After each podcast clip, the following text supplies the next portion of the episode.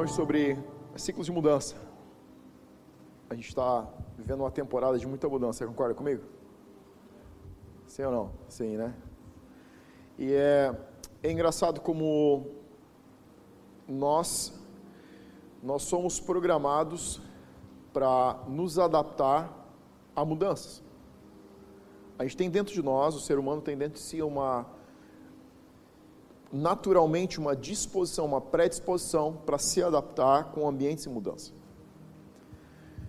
Mas nós nos adaptamos bem às mudanças quando elas acontecem lentamente no curso do tempo. E adaptamos mal quando elas são macro mudanças, quando elas são repentinas. Pense em você 25 anos atrás. Pense nas fotos que você tem. 20 anos atrás. É, estou pensando na minha idade, já complica um pouco. Né? Tem gente dizendo assim, 25 eu não tinha nascido ainda, não dava para pensar. Tudo bem, dá um desconto, vai. Pense em você 15 anos atrás. Pense nas roupas que você usava. Pense nas fotos que você tem. Pense em alguns sapatos que você. Esses dias encontrei um sapato que eu usei há quatro anos atrás. E eu disse, cara, não acredito que um dia eu usei um negócio desse. Nós somos e estamos em constante mudança e constante transformação. Pense, hoje, essa semana eu conversava com uma pessoa e eu disse: Você já pensou que a gente assistia filmes onde tinha telefone no carro e a gente passou por cima disso?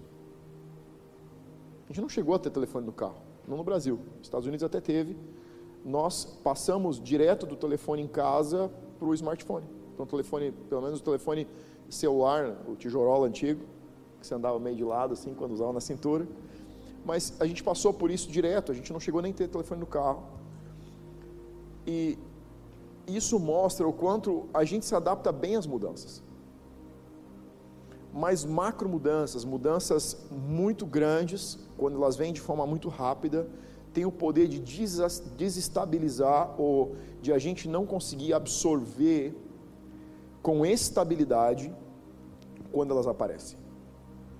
Eu quero ver com você uma pessoa que passou por um ciclo de muita mudança, de uma mega mudança na sua vida, muito rapidamente, e teve um encontro com Deus onde Deus disse, deu algumas ferramentas, algumas características, alguns estágios que se ele prestasse atenção, ele conseguiria se mover, absorver e também interagir com todas essas mudanças.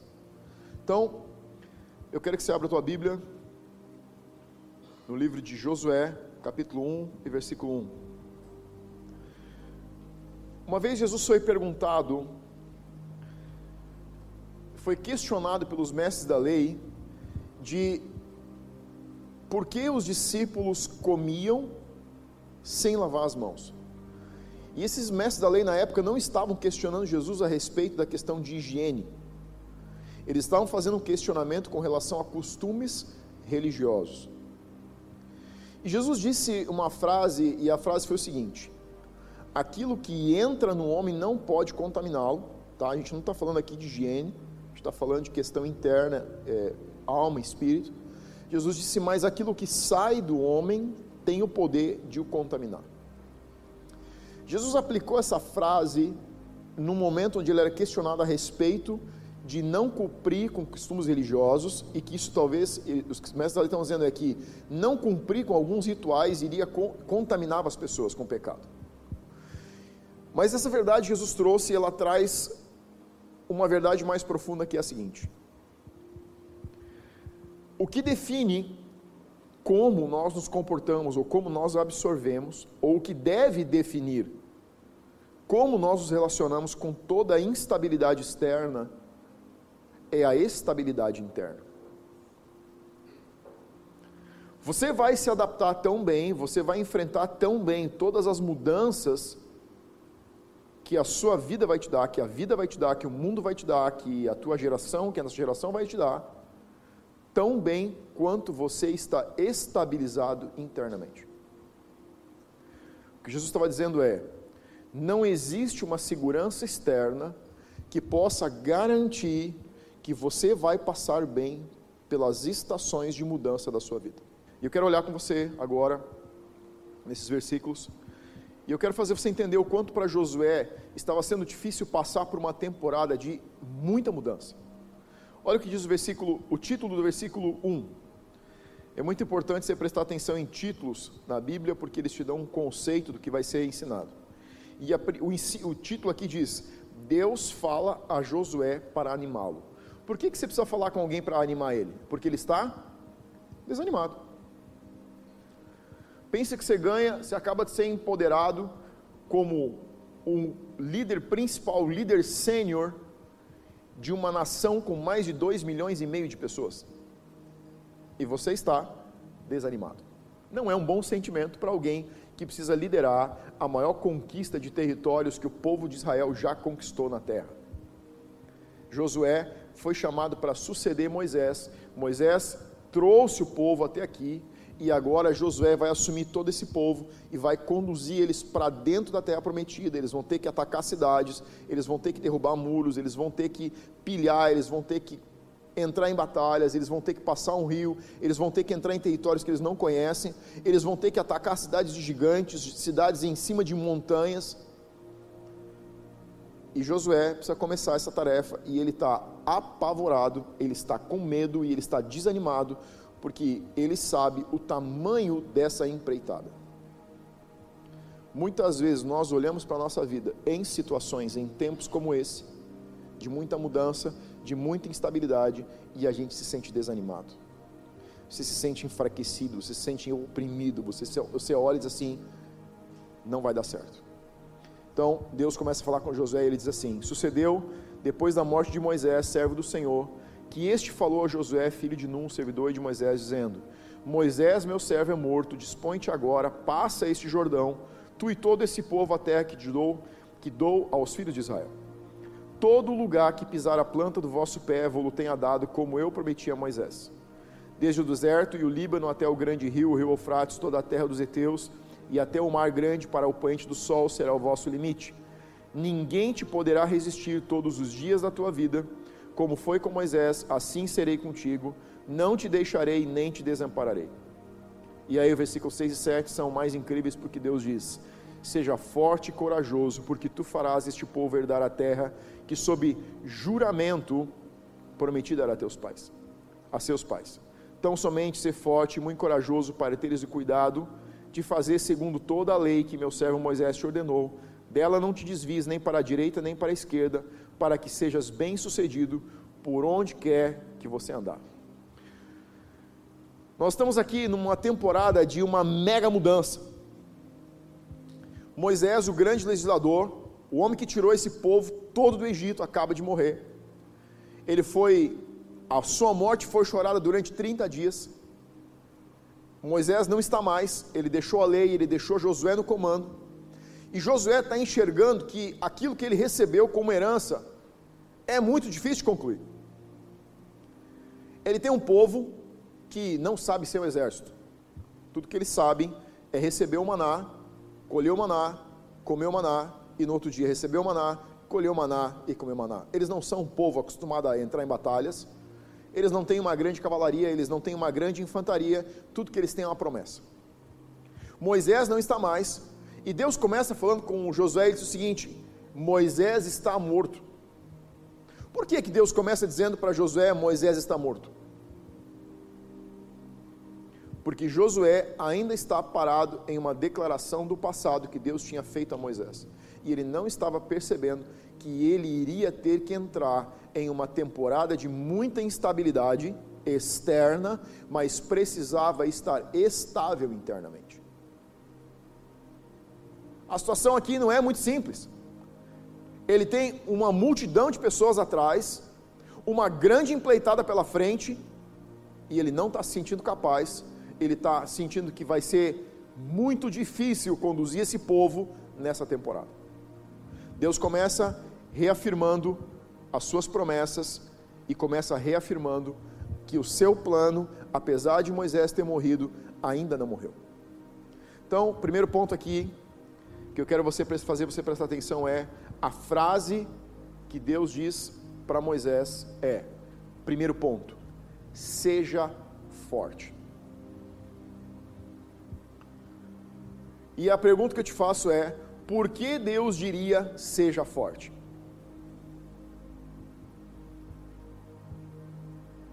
Força não é uma característica de algumas pessoas.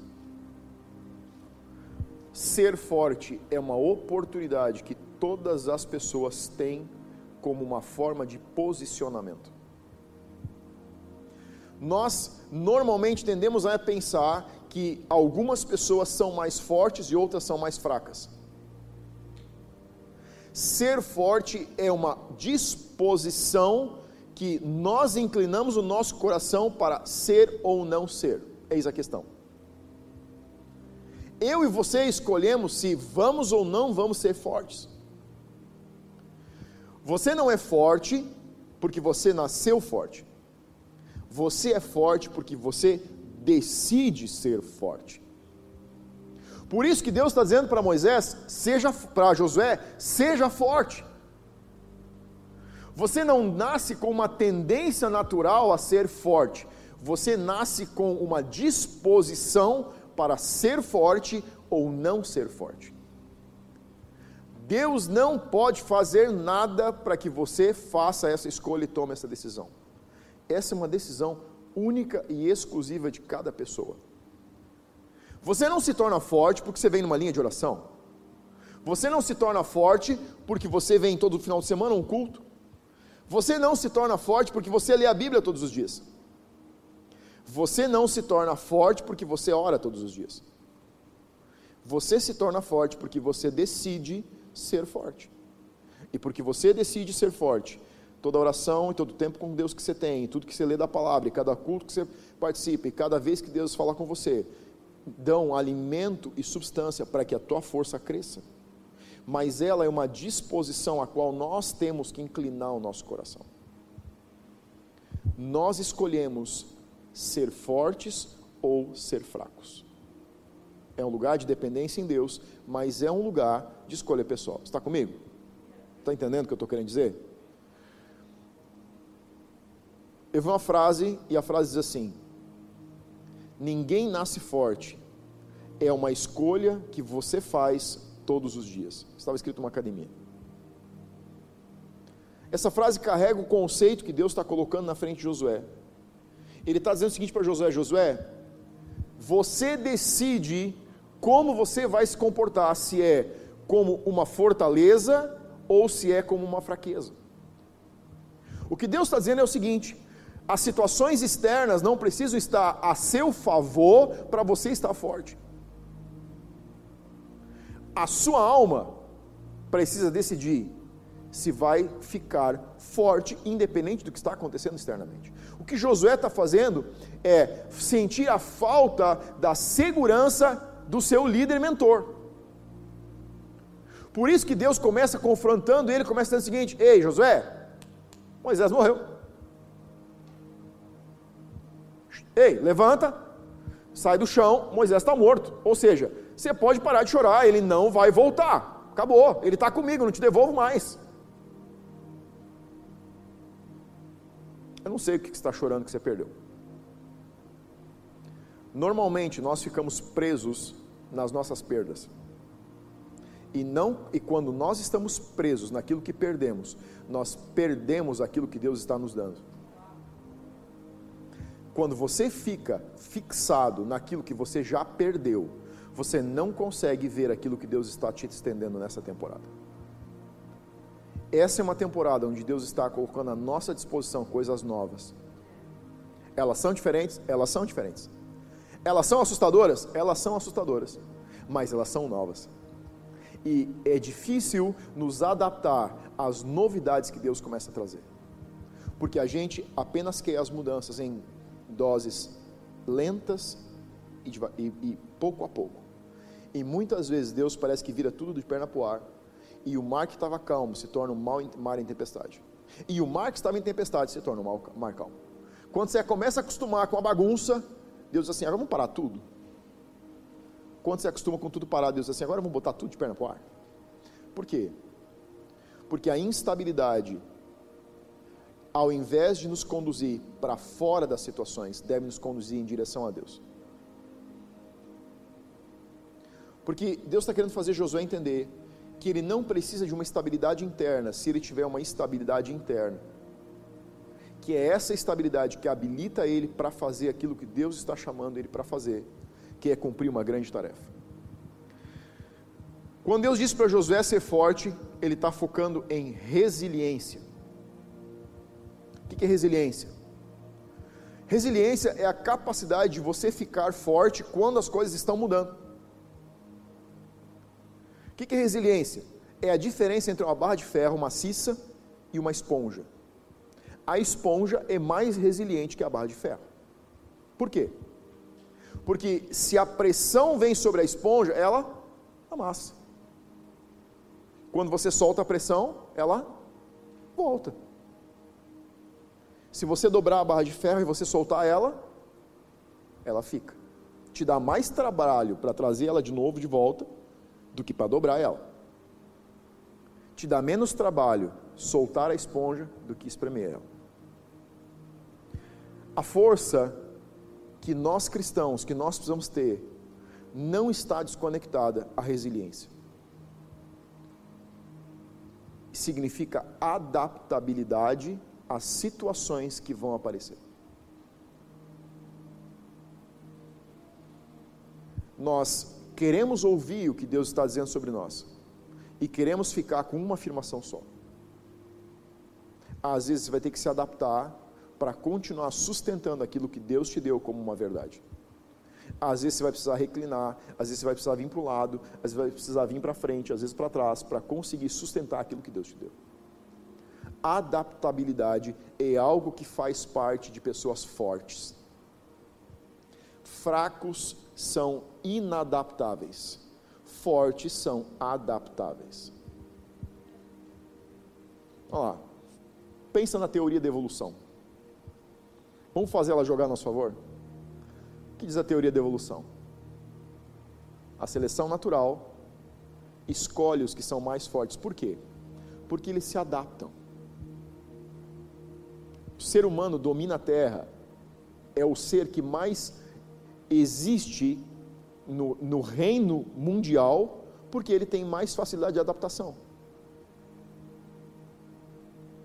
Você e eu precisamos aprender a nos adaptar às mudanças que cada temporada apresenta, para nos tornarmos mais fortes ou porque nós somos fortes.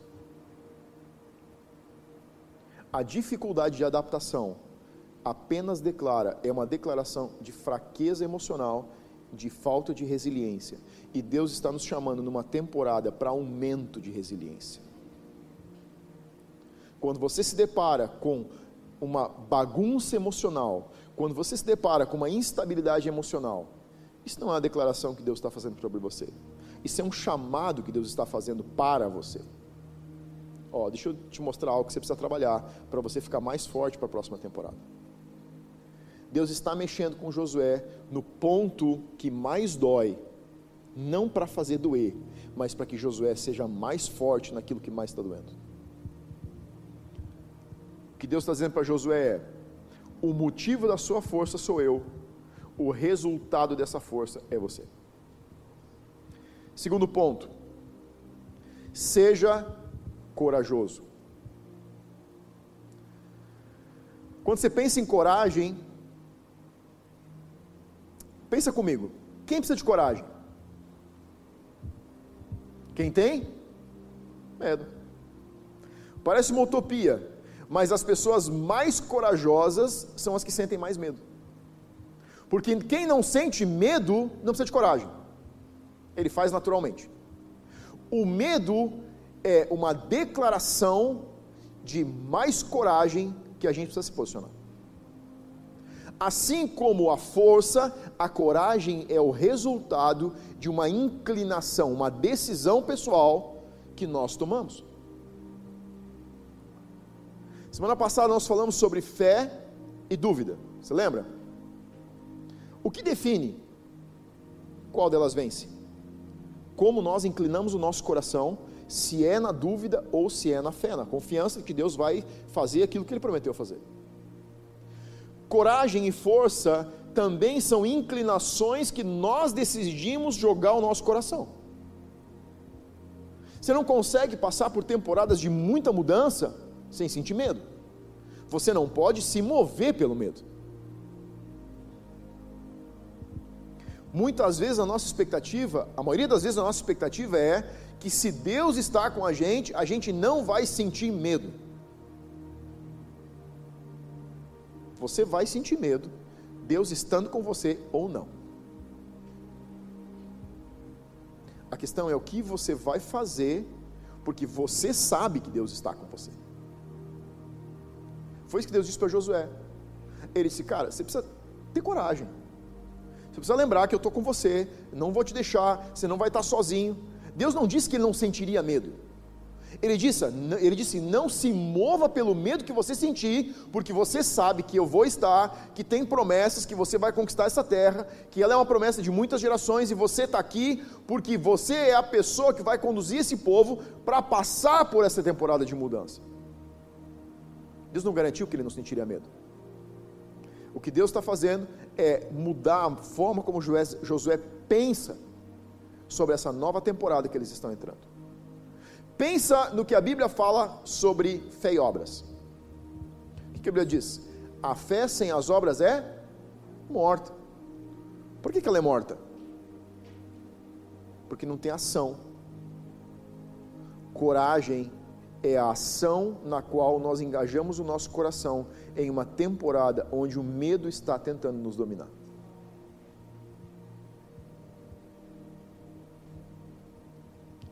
Fé força e coragem fazem parte do mesmo ecossistema que se levanta contra as declarações de que você não vai conseguir, de que você não é capaz, de que você não pode. É com fé, é com força e é com coragem que nós conseguimos passar por temporadas de mudança, de instabilidade e de medo. Você vai acordar pela manhã, e o medo está tentando te dominar, e você vai sorrir para ele, porque você sabe o que Deus falou sobre você, não porque você não está sentindo medo, mas porque você não vai se comportar de acordo com aquilo que aquele medo está dizendo sobre você. 1 Crônicas, capítulo 28 e versículo 20. Diz o seguinte: Disse Davi a Salomão, seu filho: Seja forte e corajoso e faça a obra.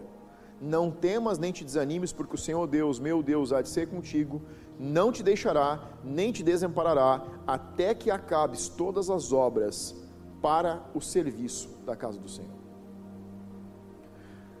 Davi chegou no momento de passar um grande reino e uma grande tarefa da construção do templo para Salomão, e ele dá a mesma recomendação que Deus deu para Josué você precisa ser forte e você precisa ter coragem para cumprir com aquilo que Deus chamou você para cumprir nessa temporada. Se você estiver fazendo algo e você não estiver com medo e você não se achar incapaz, é bem provável que não esteja alinhado com aquilo que Deus diz que você tem capacidade para fazer. Sabe como nós queremos que Deus trabalhe através da gente? A partir da nossa perspectiva mas Deus trabalha a partir da perspectiva dele. Nós imaginamos que as, nós, as qualidades que nós vemos em nós são as que Deus precisa. Deus precisa das suas qualidades, mas Ele precisa mais da tua disposição do que das tuas qualidades. Porque com as tuas qualidades Ele não precisa trabalhar, mas com a tua disposição Ele vai precisar estar agindo o tempo todo para você cumprir aquilo que Ele te chamou para cumprir. Josué estava afetado, porque ele via que ele não tinha e não estava pronto, ou não tinha as qualidades que Moisés tinha para liderar aquele povo até ali. Deus está chamando Josué para dentro de uma realidade muito além do que ele pensa sobre si mesmo, do que ele pensa que vai acontecer, ou do que ele pensa que o povo vai fazer. Muitas vezes nós regulamos a nossa vida, nós reduzimos aquilo que Deus espera da gente porque nós tentamos alinhar o que nós vemos sobre nós mesmos. Você não pode tentar reduzir Deus à tua realidade. Você tem que aumentar a tua percepção para enxergar como Deus vê as situações. Deus está confrontando Josué num momento que nós não gostaríamos de ser confrontados. Tudo que a gente não quer ouvir quando está com medo é alguém dizer: Você é um medroso. Deus está dizendo: Você precisa se posicionar com coragem, você precisa se posicionar com força para você conseguir cumprir aquilo que eu chamei você para cumprir. O teu propósito não está no medo, o teu propósito está em uma atividade, uma atitude de coragem, em uma atitude de valentia, em uma atitude onde você vai fazer algo que você achava que não era capaz de fazer. Quando você duvida de você mesmo, você precisa ouvir o que Deus está dizendo sobre você, para alinhar o que você pensa ao que Deus pensa e não o que Deus pensa ao que você pensa.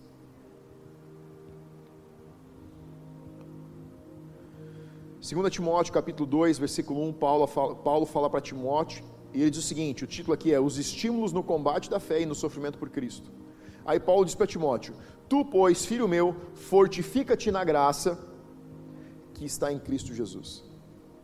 Fortifica-te. Esse verbo diz quem é que tem que se fortificar? É o mesmo. Sabe quanto Deus vai fazer você ficar forte? Tanto quanto você se fizer forte. Paulo está dizendo o seguinte para Timóteo: você tem duas extremidades para ficar fortalecido nas situações. Uma é você precisa se posicionar no lugar de força. E porque você se posiciona no lugar de força, a graça em Cristo vai te dar toda a força que você precisa. Você não vai ser forte apenas porque você espera que Deus te faça forte. Você vai ser forte porque você age na tua força e Deus vai completar a força que te falta.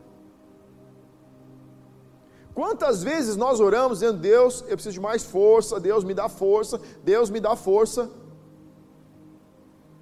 Mas a força que você está pedindo para Deus é ativada quando você entra em ação e não apenas quando você pede.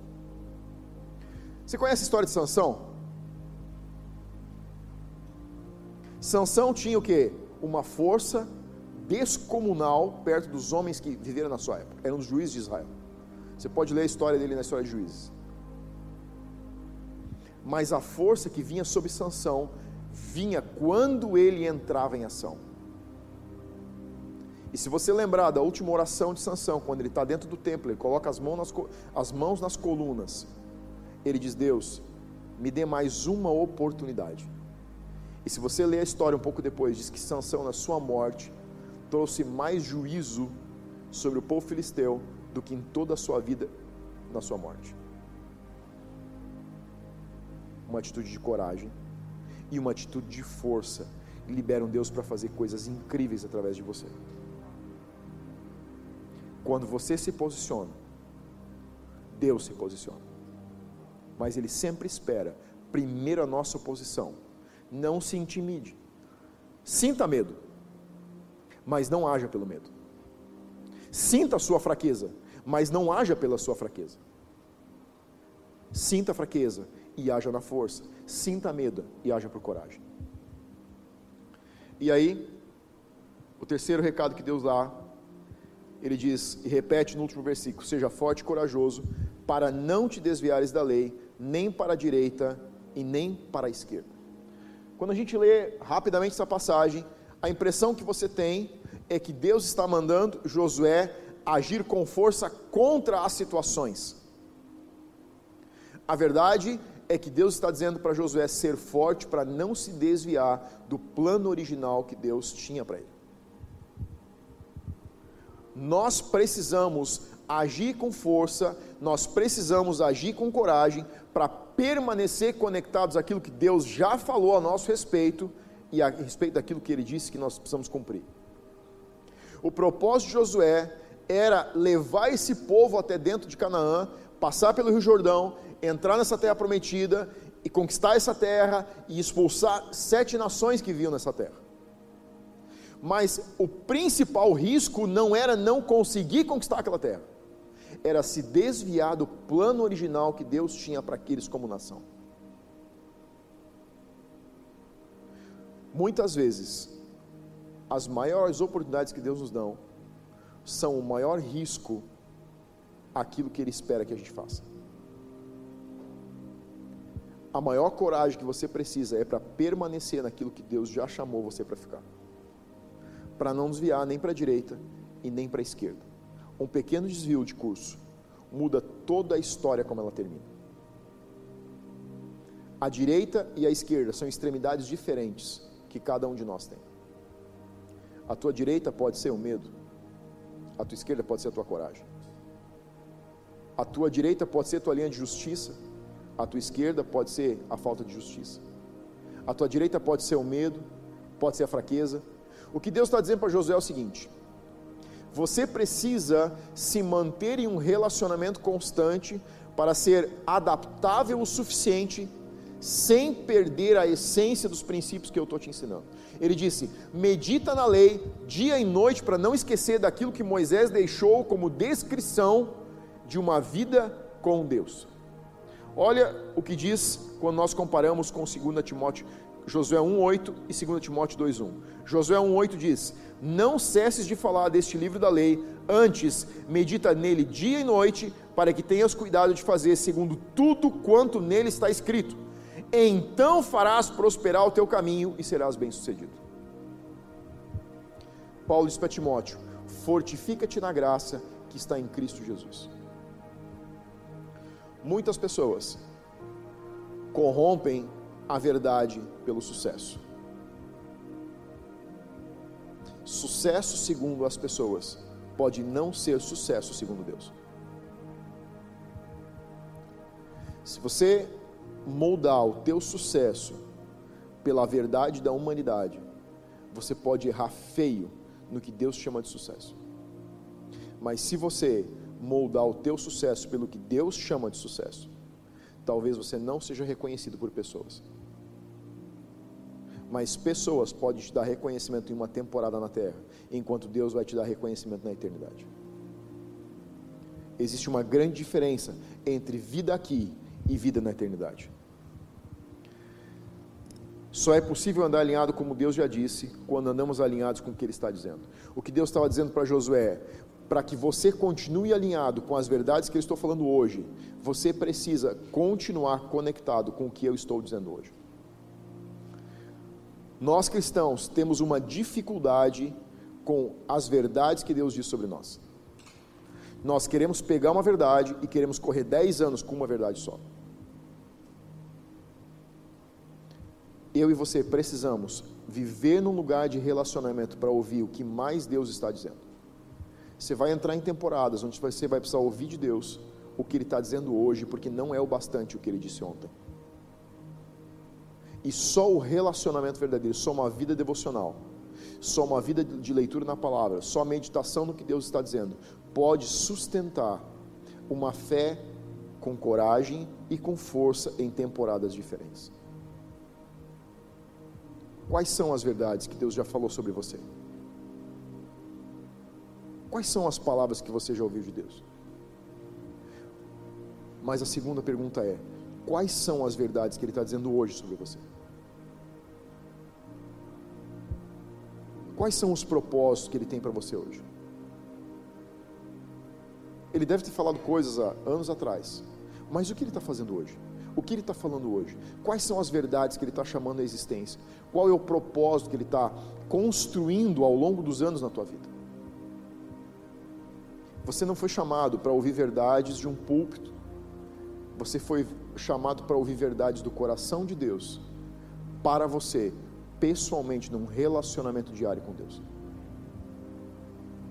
O que Deus está dizendo para Josué é: o sucesso que você quer ter nessa empreitada só pode ser garantido se você ouvir o que eu estou dizendo hoje, mas você cada dia ouvir as verdades que eu estou te dando porque a capacidade de se modular, de se modelar durante a vida, você vai encontrar no relacionamento e não apenas nas declarações. Se você pegar só o que Deus disse para você há anos atrás, você vai ter dificuldade de se adaptar às mudanças que acontecem, macro e micro na sua vida. Para você conseguir entender como se comportar, como se modular, como se posicionar em cada uma das temporadas, você precisa sustentar aquilo que Deus já te falou, mas você precisa ouvir o que Ele está dizendo hoje. Porque às vezes chegar no ponto onde Deus falou, leva você a fazer uma curva para um lugar que, se você não perguntar hoje, você vai perder a saída direita. E o resultado final vai ser muito diferente do que você esperava. Não porque Deus não falou, mas talvez porque nós não ouvimos no curso, no caminhar do caminho, o que ele estava dizendo. A gente fala aqui muito sobre o movimento da nuvem. Esse povo chegou em Canaã porque eles seguiram a nuvem durante 40 anos. O que Deus estava ensinando era dependência, para que vocês possam conquistar aquilo que eu tenho para vocês. Primeiro, vocês precisam aprender a depender de mim.